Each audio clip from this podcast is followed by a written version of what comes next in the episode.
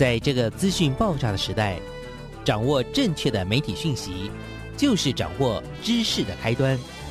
不论是电视、报纸、杂志、广播，还是像网络一样的新兴媒体，都欢迎来做客。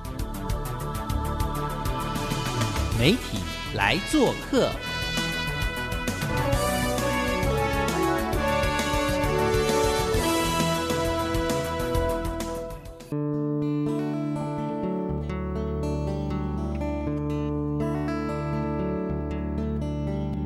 欢迎收听每个礼拜一的上午十点到十一点的媒体来做客，我是主持人小黄老师。各位空中的听众朋友，大家早安！很开心我们在礼拜一的上午呢，都为听众朋友呢，呃，聊一聊这个台湾的媒体大小事哈。那这个礼拜呢，为大家邀请的，其实前两周我们其实已经有非常非常精彩的这样子的一个分享的故事。那其实这些故事的来源呢，都来自于。呃，这个叫做一个蛮有名的计划，叫中华电信的蹲点计划，也是小黄老师个人非常非常喜欢的计划。那这个计划其实带着很多的年轻人，我自己觉得是踏出了他们的舒适圈，有机会去进入到这个社会里面不同的角落。那这样子的一个计划，其实我自己也感受到很多的年轻人在这个过程当中呢，其实一次又一次的。呃，被这样子的一个计划所感动着，那这个感动当然不是只是计划感动他，也包含他自己的投入了哈。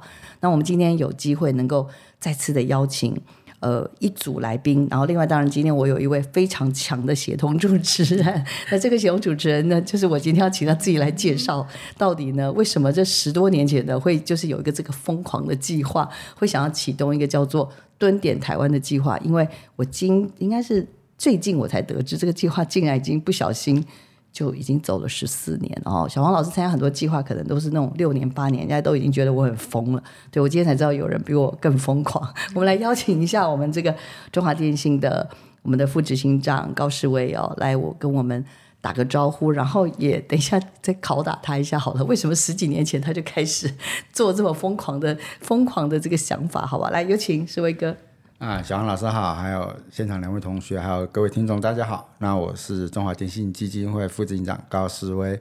那今天其实很开心能够来到小王老师的节目。那啊，就像刚刚小王老师说的，我们这个活动已经十四年了。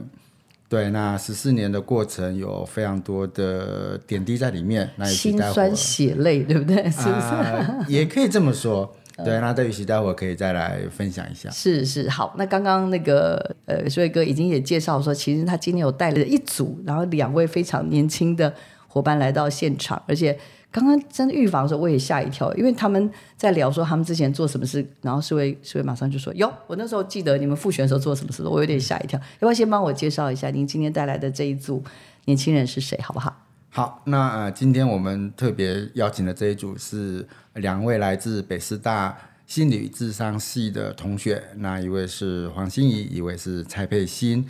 那他们今年呢是到啊高雄的中华民国唐氏症关爱者协会，然后去进行一个为期十五天的蹲点。所以这个蹲点到底蹲了什么呢？好了，我们先让年轻人先打完招呼，等一下我再继续来拷打一下副执行长，说十四年前他到底怎么了？为什么会想到这个疯狂的计划呢？我们先邀请一下我们的来自高雄的，好了，来我们老高雄远远道而来的同学先来，有请。哎，那个小黄老师好，然后世威哥好，我的名字叫黄心怡，然后刚刚有介绍，我们就是到高雄市的唐氏症关爱者协会的欢喜工作坊蹲点。然后主要我就是跟等一下会介绍的配型搭档，我是负责画画跟拍影片的部分。然后我其实就是一个高雄人，只是我回到高雄蹲点这样子。嗯，好特别哦。好，来另外一位就是不是高雄人，但是跑去高雄蹲点的人，来有请。啊，大家好，我是蔡佩欣，然后我是台中人。然后我在就是今年二零二三年跟心仪一起到中华民国唐氏症关爱者协会的欢喜工作坊蹲点。是对，然后就是我们在蹲点期间，然后就是会参与工作坊的一天，不管是课程，然后还是代工作业，然后还有烘焙课程，甚至甚至是社区适应，我们都会就是参与其中。是，呃，可惜听众朋友看不到，他们两个笑到合不拢嘴，所以我现在一定要回来再继续拷打我们的副执行长。世伟，请问一下，十四年前是发生了什么事情？为什么你脑中会闪过一个这么疯狂的叫做蹲点计划？而且这一蹲就蹲了十几年，每一年都不知道有多少的大学生为了要参加这个蹲点计划，然后好认真的写计划，然后终于有机会入选了。来，有请。啊，好，那其实老实说，一开始这个计划并不是因为先有计划才去想要怎么执行，一开始其实是可以说是一片空白。然后在十四年前的时候。因为这个活动还有另外一个共同主办单位是正大广电系，嗯，然后当时就是回去正大广电系找老师聊天。那那我要知道一下，那是哪一个疯狂的老师啊？哎，卢飞老师。哦，卢老师。对对，卢老师也算是这个活动的推手。嗯，对，当时就是回去找卢老师聊天，然后就说啊，因为我本身也是那边毕业的，所以就说有没有什么样的一个合作机会跟合作的模式？然后当时聊着聊着就提到说，因为广电系。的学生很多毕业之后还是会从事影像工作或者进入媒体产业。那在更早以前，我们都把它统称叫做大众传播系。那既然叫大众传播，你要传播给大众的内容是什么？所以我们那时候就聊到说，有没有什么样的一个机会，能够让同学有一个什么样的一个历练，是在学校里面没有办法体验，在学校里面没有办法去学习的，能够走到围墙外面去。然后那时候。就灵机一动说：“哎，那我们基金会在全国有八十九个服务据点，对，那所以说能够把这些同学塞到各个地点去，在那边住一段时间。那我觉得那样的一个历练，或许是在学校里面所没办法学到的，而且那样的一个方式也不同于所谓的实习。对，所以当时在这样的一个前提跟构想底下，就跟罗老师这边开始往下走。”对，而且那时候我跟卢老师都有一个共同的想法，就是说，今天这这群全国这些传播相关科系，不管是广电系、新闻系都一样，你今天未来要去传播资讯给一般的大众，或者甚至你未来要从事影像工作，去当导演等等，你的自己本身的生命厚度要够，还有你自己本身的整个视野要够敏锐，你才有办法去写出一个好的脚本，或者去去写一篇好的报道。那那样的一个生命厚度的历程，是四年在学校里面不见得能够完整的去学习到的，所以我们希望能够透过蹲点这样的计划去补足学校里面所所不足的部分，所以当初完全是在这样的一个构想底下。对，所以我现在要赶快举手，是啊，学生要赶快举手。我现在突然发现，诶，一开始是为呃副座跟卢老师所讨论的，其实是传播。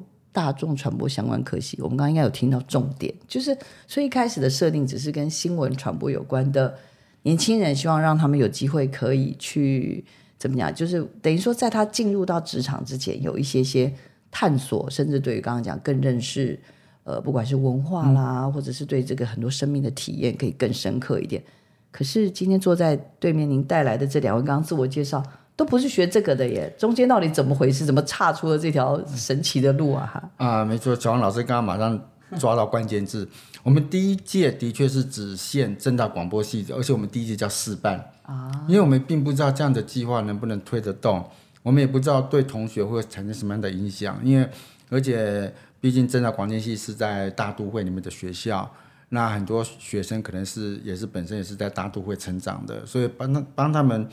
丢到一个完全陌生的，呃，可能是中南部或者华东地区的话，那半个月会发生什么事，我们也不晓得。所以，我们第一年叫试办。那，呃，后来我们在第一年，当然也许待会有机会可以分享第一年发生很多事情。那为什么呢？因为第一年那一年刚好就十四年前那时候，刚好是八八风灾那一年。嗯那八八风灾就是暑假八月八号那时候，那时候刚好蹲点期间。对，那所以那一年发生了很多事情，也让我们有勇气继续往下走。然后学校的老师也鼓励我们，希望说这个活动千万不能停，因为他们看到这个活动在学生上面的价值。嗯，对。那后来第二年、第三年，我们就开始推广到其他学校，就全国的传播科系。可是当时就像小王老师说的，还是只限传播科系。嗯，对。然后到了第四年开始，我们突然有一个想法说，如果是非传播科系，他们的视野。跟角度会不会不一样？嗯，而且我们觉得说非传播科系，他们如果能也能够参与这样的一个机会，去重新认识这块土地，对未来他们的学生的职业发展，或者是他们未来的工作，我们认为是都有帮助的。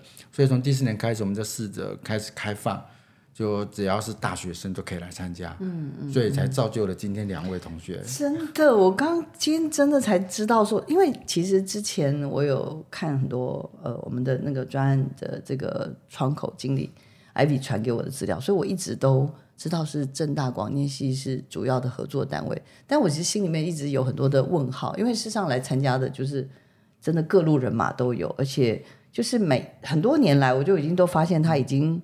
就它都不是跟传播有关的，那但是当然也跟呃怎么讲，就是我们所谓现在的世界趋势、世界公民也有点关系，因为人手一只手机，所以基本上好像也不一定一定要像刚刚同学讲的，比如说心仪对不对？像他喜欢画画嘛，是不是？对，而且还自己做绘本是吗？对不对？所以你的东西让我们的思维哥一见就难忘，要不要跟我们先聊一聊好不好？你那时候应该是刚刚思维有讲说，通常是会有一个叫初审。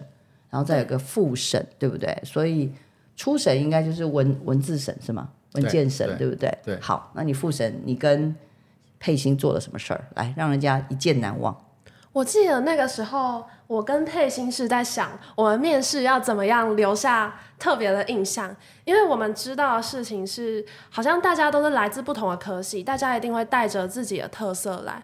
但是心理智商它是一个很内在的东西，就是它比较难去直接说、直接呈现给你们看，说，哎，我们这一方面是很擅长的，我们可以在服务的过程中做一些什么。所以我们那时候就想说，我擅长画画，然后佩欣他超级擅长写字，他很擅长用文字去表达出我们想要传达的东西。所以那时候我们就准备了那个去文具店买了一本七十块的那种。呃，四开的绘本，它是有那种线圈这样装起来的。我们就在每一页画一个我们的那个图案，然后什么什么样的图案？嗯嗯，像是我就画了一个我自己代表的角色，然后我也帮佩欣画了一个我们代表的角色，然后就在那个角色旁边写三个形容词是关于我们自己的，它看起来就会很像是一本漫画，好像在面试的时候。我们两个就是一个很立体、很鲜明的人物，出来告诉世威哥、告诉面试我们的人说：“哎，我们就是这样子的人。”然后每一页就是我们想要做的事情，又有搭配那个插画，这样子好酷哦。嗯，佩琴，你有没有要补充？没有，就要请考官 分享一下他看到的感受。因为我们大一的时候就是有一起修过一门课，就是像是英语图画书选读的。然后，所以我们那时候其实，在讨论要用什么媒材，就是来面试的时候，就想说，哎，那我们可以用像是这样子翻页，有点像是图画书或是漫画的形式，然后可以就是跟大家呈现我们的自我介绍。所以是一堂课是吗？对哦，佩欣没有说，我还真的忘记，就是我们两个其实一起修了各式各样的课，我们一起完成很多作品。那个时候教到蹲点台湾，其实有很多东西都是我们已经之前一起完成。然后英语图画书选读，好像真的是我们。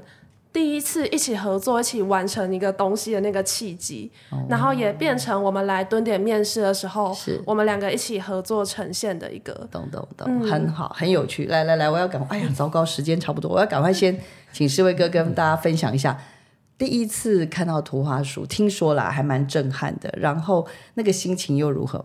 嗯，好，其实啊，因为我们在整个筛选同学的过程，我们有刚刚小杨老师有稍微提到，我们有初审跟复审。嗯，那初审当然就是做书面审查，然后进入到第二关复审，我们就要求要面试。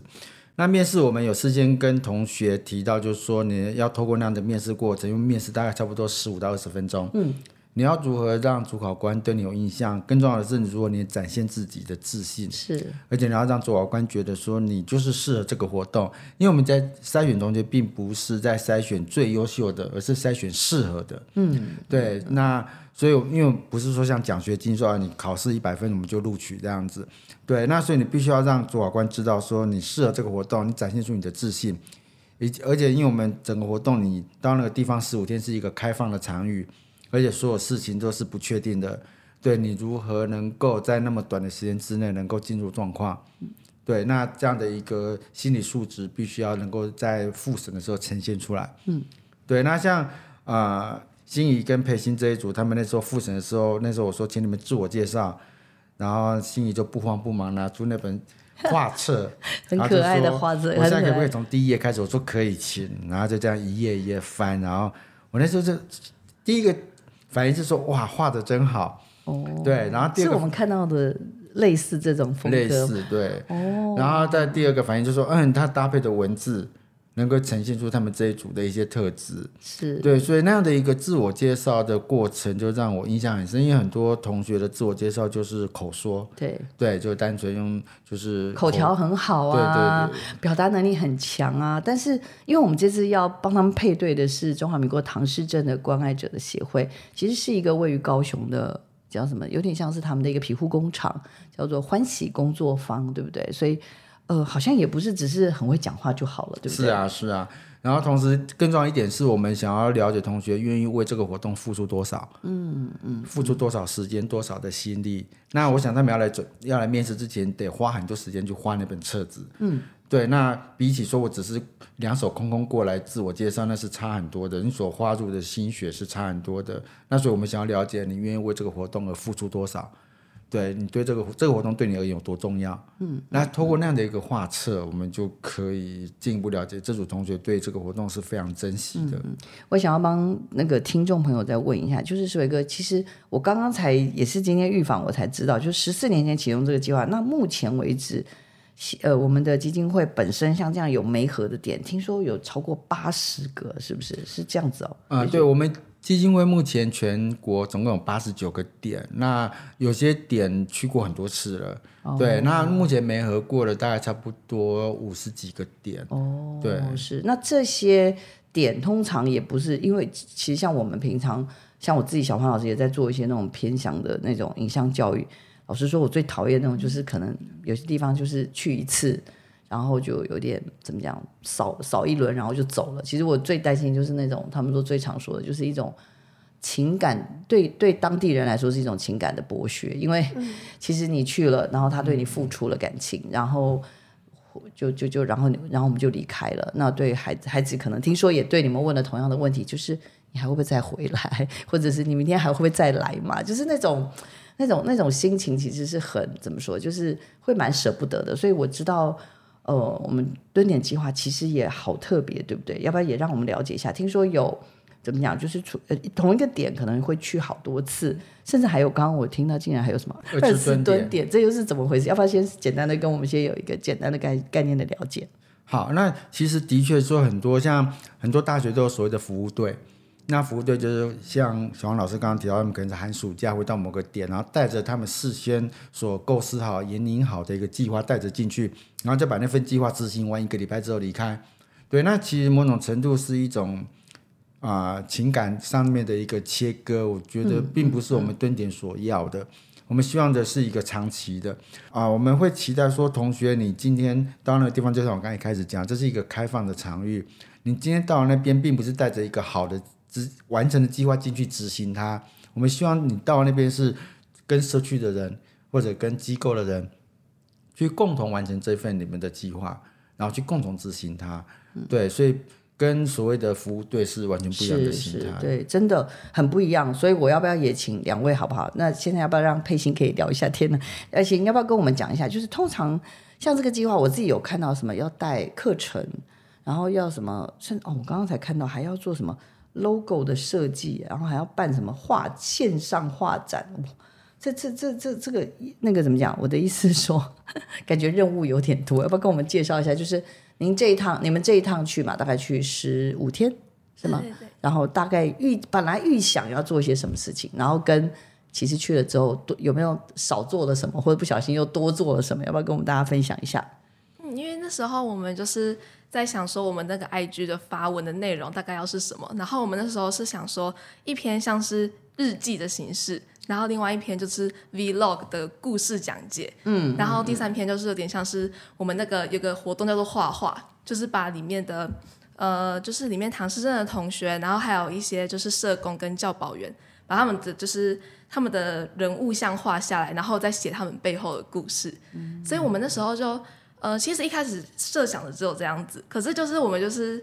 我们特别喜欢那个画画那个活动，然后后来就想说越画越有成就，然后就是同时写那个故事之后，然后会觉得说好像透过这个方式可以让更多人去了解工作坊里面的人们，还有他们的就是生活方式，还有上课的时候会进行什么活动。嗯，所以后来才才会想说，能不能是做一个像是线上画展这样子。哦，线上画展。对对对。OK OK，等于是利用社群媒体啦，你们又再去做一些。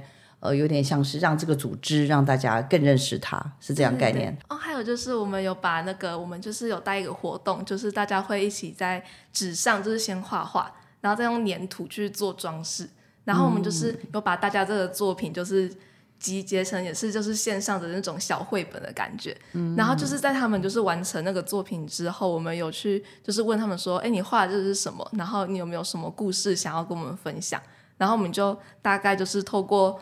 口语的交流，然后再用文字把它们记下来，这样子。了解了解，好。那呃，其实我会，其实应该是说，呃，我想要比较想要从这个侍卫格的角色，就是说，因为其实每一次去蹲点啊，应该我猜就是那些蹲点的这个点呢，都有一些他们的期待、期盼这样子。然后，但是通常去完回来，他们通常都会给你们一些，比如说他们服务的内容啊。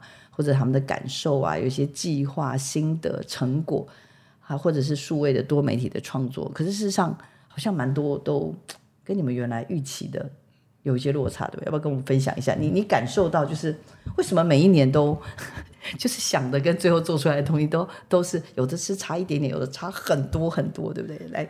嗯，好。那其实我们在就服务的内容部分，大概有分三个阶段。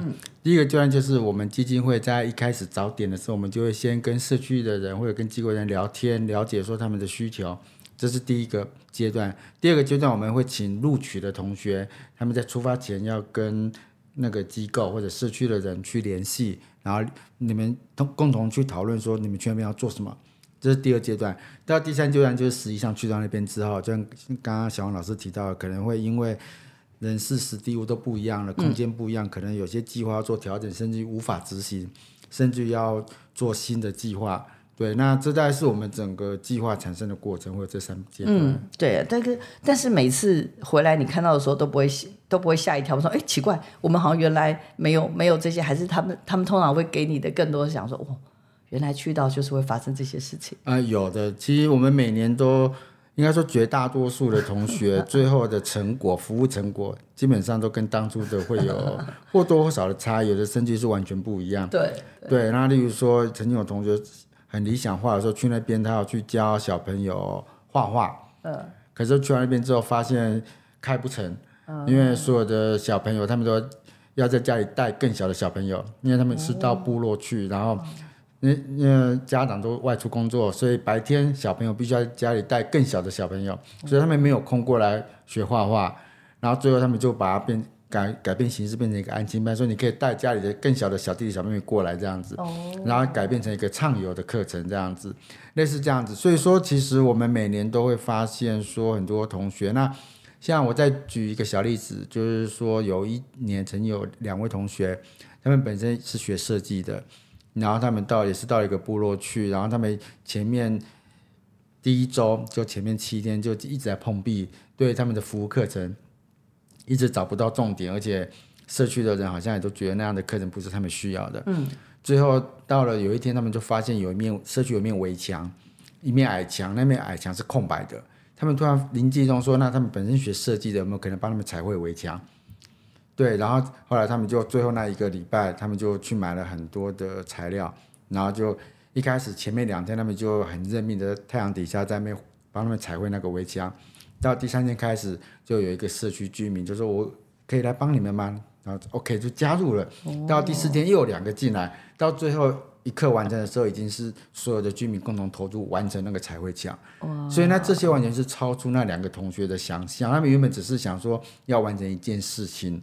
对，没想到最后变成是一个社群的凝聚力，真的好动人哦！这真的很动人的故事。好好好，谢谢谢谢谢谢我们的四位副警长给我们的分享，真的就是这也是我在看这些计划里面我最常感受到的。所以，呃，要不然两位要不要跟我们分享一好吗？想呃分享一下，就是像呃心怡跟佩欣，一定在去之前有很多的一些。想象啦，那听说听说，好像还没去之前就已经 很担心，说完蛋了，我是不是得罪人了？是哪一位要先跟我们分享，好不好？来，请。嗯，我们那个时候是在搜集唐氏症关爱者协会的时候，不小心我们把欢喜协会跟欢喜工作坊的资讯弄混了，然后那时候就有道歉这样子。嗯嗯嗯。那个时候我们发现弄错之后，我们两个就开始思考说，哎，我们还有哪里真的做不好的？然后我们还去跟老师讨论说，哎，这样子的。机构好像名字都很像，但是这些机构之间会不会有差别？那是我们第一次遇到的挫折。嗯嗯，然后再来，好像就是我们本来很想要拍纪录片，但是后来我们发现，我们的我们拍的影片的片段是比较零碎的，它比起纪录片更适合做成一天一天这样子进行下去的短影片，而且。这些短影片虽然它是很零碎的片段，但是我可以用口述的方式去把它做成一个很活泼、很短的影片，然后这样子我也可以在每天早上我就马上播影片给青年看，哎，他们前一天做的是什么？哦。然后最后，我觉得刚刚佩欣在讲我们在做那个绘本的时候，我就想到一件事，就是我们每天都有在画那个画画，嗯，然后刚开始画到一半的时候。我们又把画给了其中一个青年，她是一个比较容易闹脾气的女孩子。然后那时候我就把画交给她，然后她就看着那个画，她就皱眉头，然后说：“为什么要给我这个？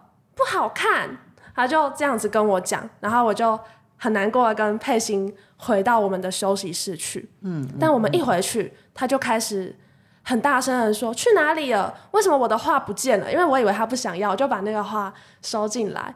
后来才知道他好重视那样子的画哦，然后其他的青年也有分享说，哇，他阿妈不知道我们可以把它画的这么 N 刀，我们说我们可以把它画的这么好看，然后收到很多回馈。我们，所以我们后面的那个线上的展览跟绘本，我们都是看了青年跟看了那边的人回馈，我们才做出来的。嗯嗯，好，来，接下来请佩欣加码一下，快点。嗯，我觉得就是会让我那时候有点。就是惊慌失措的是，我们那时候在带团体的时候，那就有一个活动是它比较需要比较多的肢体动作，就是我们需要有那个气球，就是我们要让呃，就是请那边的青年，就是要用不管是你身体的哪一个部位，然后你就是不能让那个气球就是着地，嗯，然后因为就是其实工作坊的它的场地没有很大，然后。就是很多人混在一起的时候，总是会有一些人，他们没有办法去碰到那一颗气球，然后所以他们的参与感比较低。然后我们那时候，我跟心怡就想尽办法让那些人就是可以去碰到些那那些气球，可是就是没有算是很成功。然后他们就。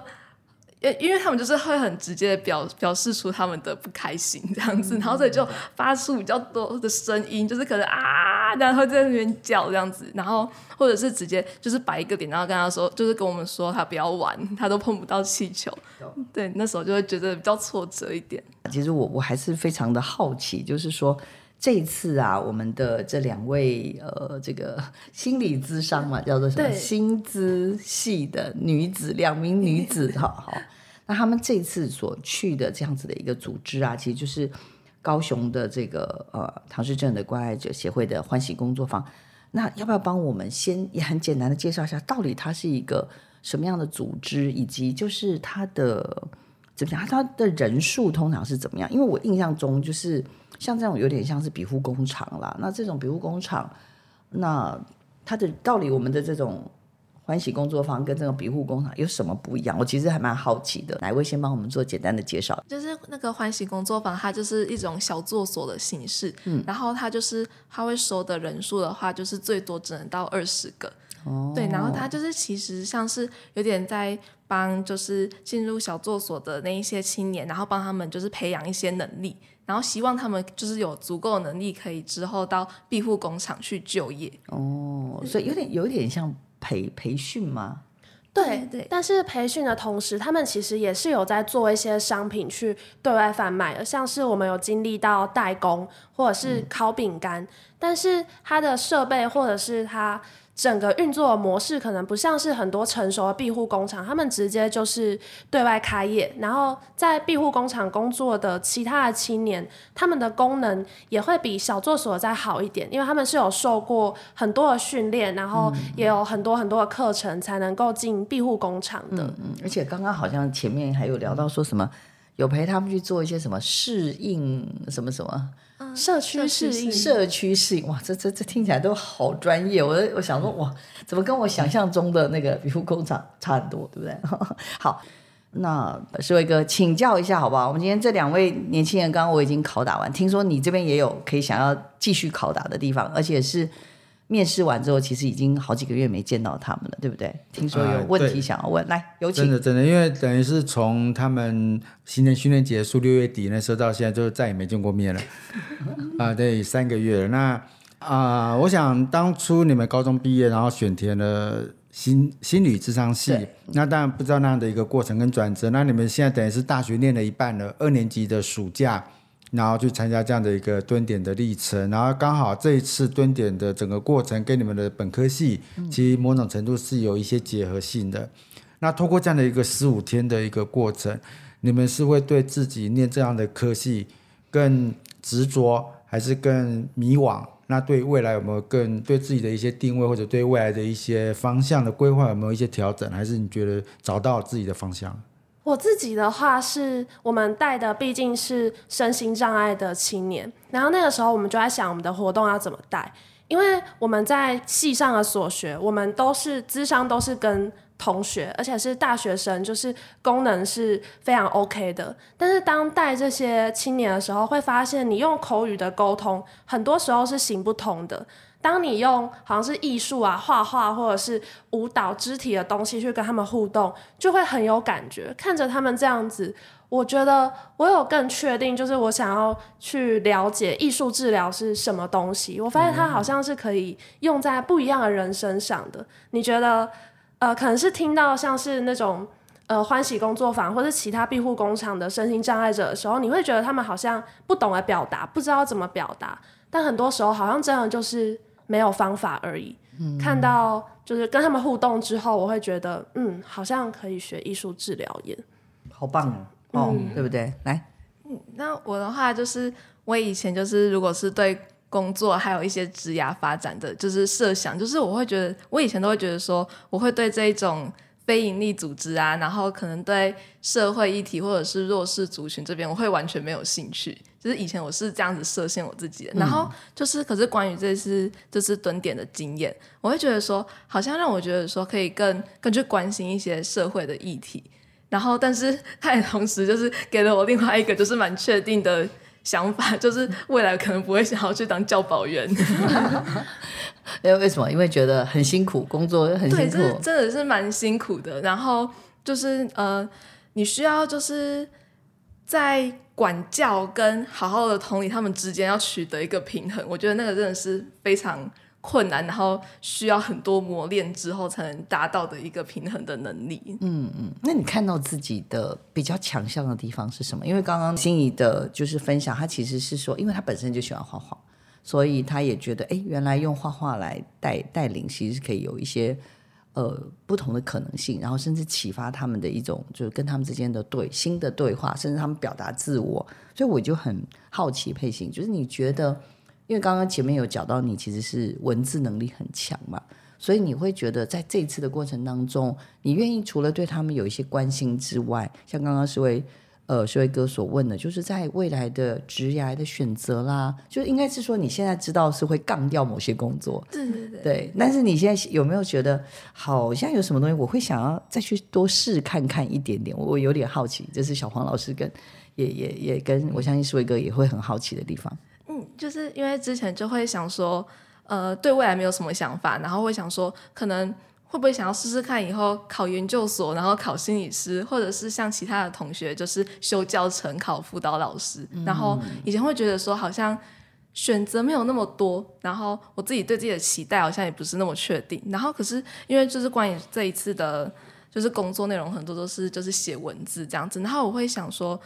最近会比较想要，就是可以试试看，像是文字工作或者是编辑的一些一些工作，会想要去试着了解一下。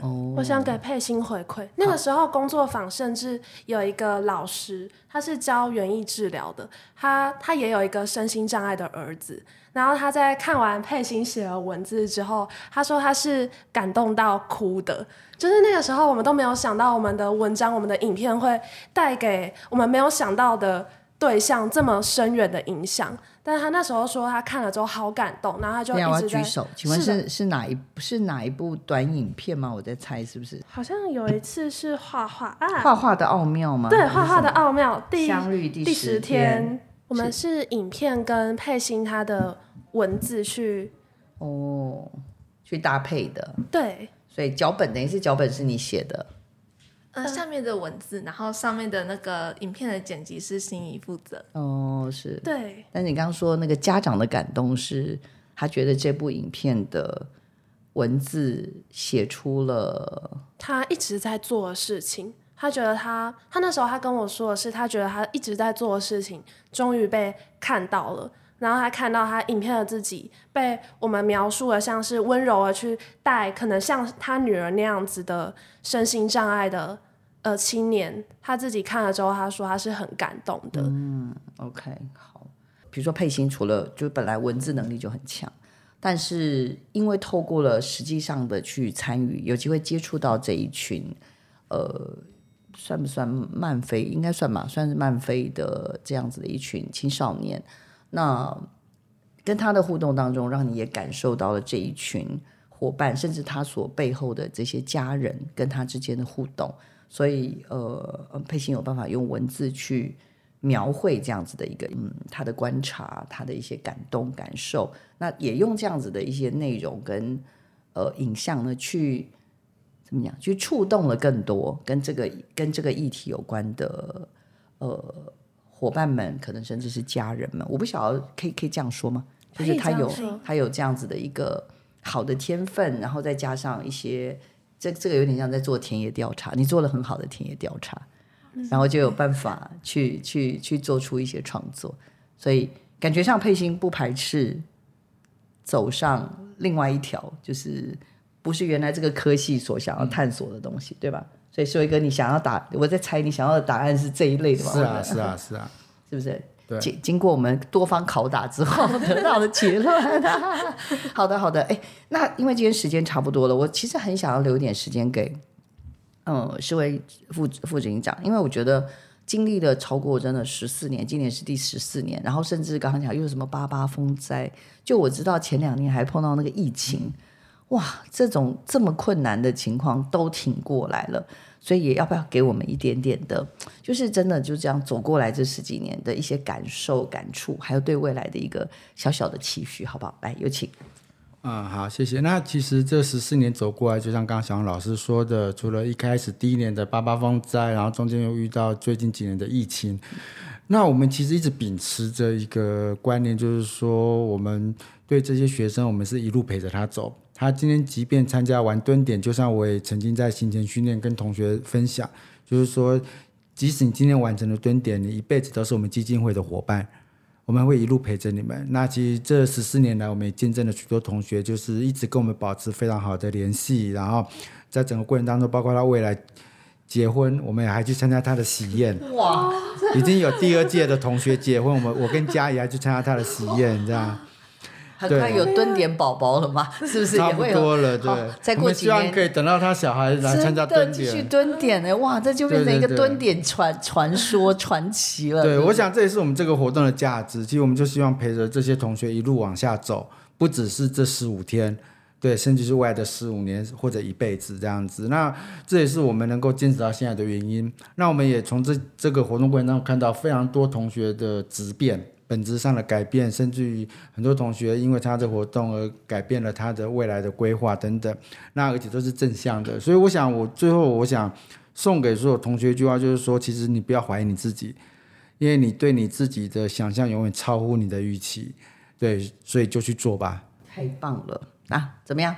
自己也许给自己许一个愿吧，三十秒，快点，多送你们一个礼物，许愿，给自己许愿，好不好？那我就是希望，就是可以自己就可以透过很多管道的探索还有尝试，然后就是可以就是对自己未来的生涯或者是职涯可以有更多的可能性。嗯超棒的。好，来再来我们的心仪，呃，就是我觉得在念心理智商的科系的时候，我发现一个很重要的事情，就是要成为一个完整的人。这样子的完整可能会从过往的经验，包括蹲点，还有过往的人生经历累积而成。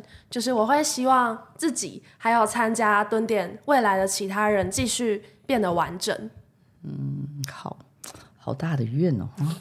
所以个有发现吗？自己感觉真的在做一件非常棒的事情，对不对？真的，人们在改变时代的事，所以才能够一做再做啊！我刚刚真的觉得实在是非常的了不起，然后也我也真的非常，我刚刚其实一开头就已经讲，我非常感谢呃有这样蹲点的计划，而且像小黄老师我在做很多计划，我有机会跟蹲点的青年相遇的时候，我都觉得他们拥有一些。就是哦，经过蹲点历练之后的一种很棒的蹲点优点、蹲点特质。那这个我觉得也是台湾呃下一代年轻人，我觉得都非常非常值得拥有的特质。所以今天也非常谢谢两位，还有十位副副警长呢，来到我们的节目现场。那也让我们用更多不同的角度来看待蹲点这样的一个计划，包含这次我觉得。很特别的是，呃，心仪这次也真的就在我访问这几组里面，有第一次我有听到，就是青年有机会回自己的家乡，就回高雄去做这样的蹲点的服务。但是我听说还有个规定是不能回家，是吗？对对对对对，这样才符合蹲点的条件。真的哦好难哦，好难哦。好，但是也因为这样子，我们也看见，哎，真的有机会回到自己的家乡，然后呃去做这样子的服务的时候，其实好像对未来的。可能性有有更多的可能，那也让我们也看见了蹲点真的非常不同的一个面向。我刚刚也听到了副执行长其实谈到了这个计划的最初始的初衷，就是我们的卢飞义老师。那卢飞义老师住在我们家附近，我们决定呢一定要找时间再叫他来跟这个世卫副执行长来对谈一下，因为我真的觉得这个蹲点计划真的。非常非常值得让更多人能够认识。那我们今天节目就在这边搞个段落，持续锁定我们的媒体来做客。我们下礼拜见，再次感谢大家，谢谢，谢谢，拜拜。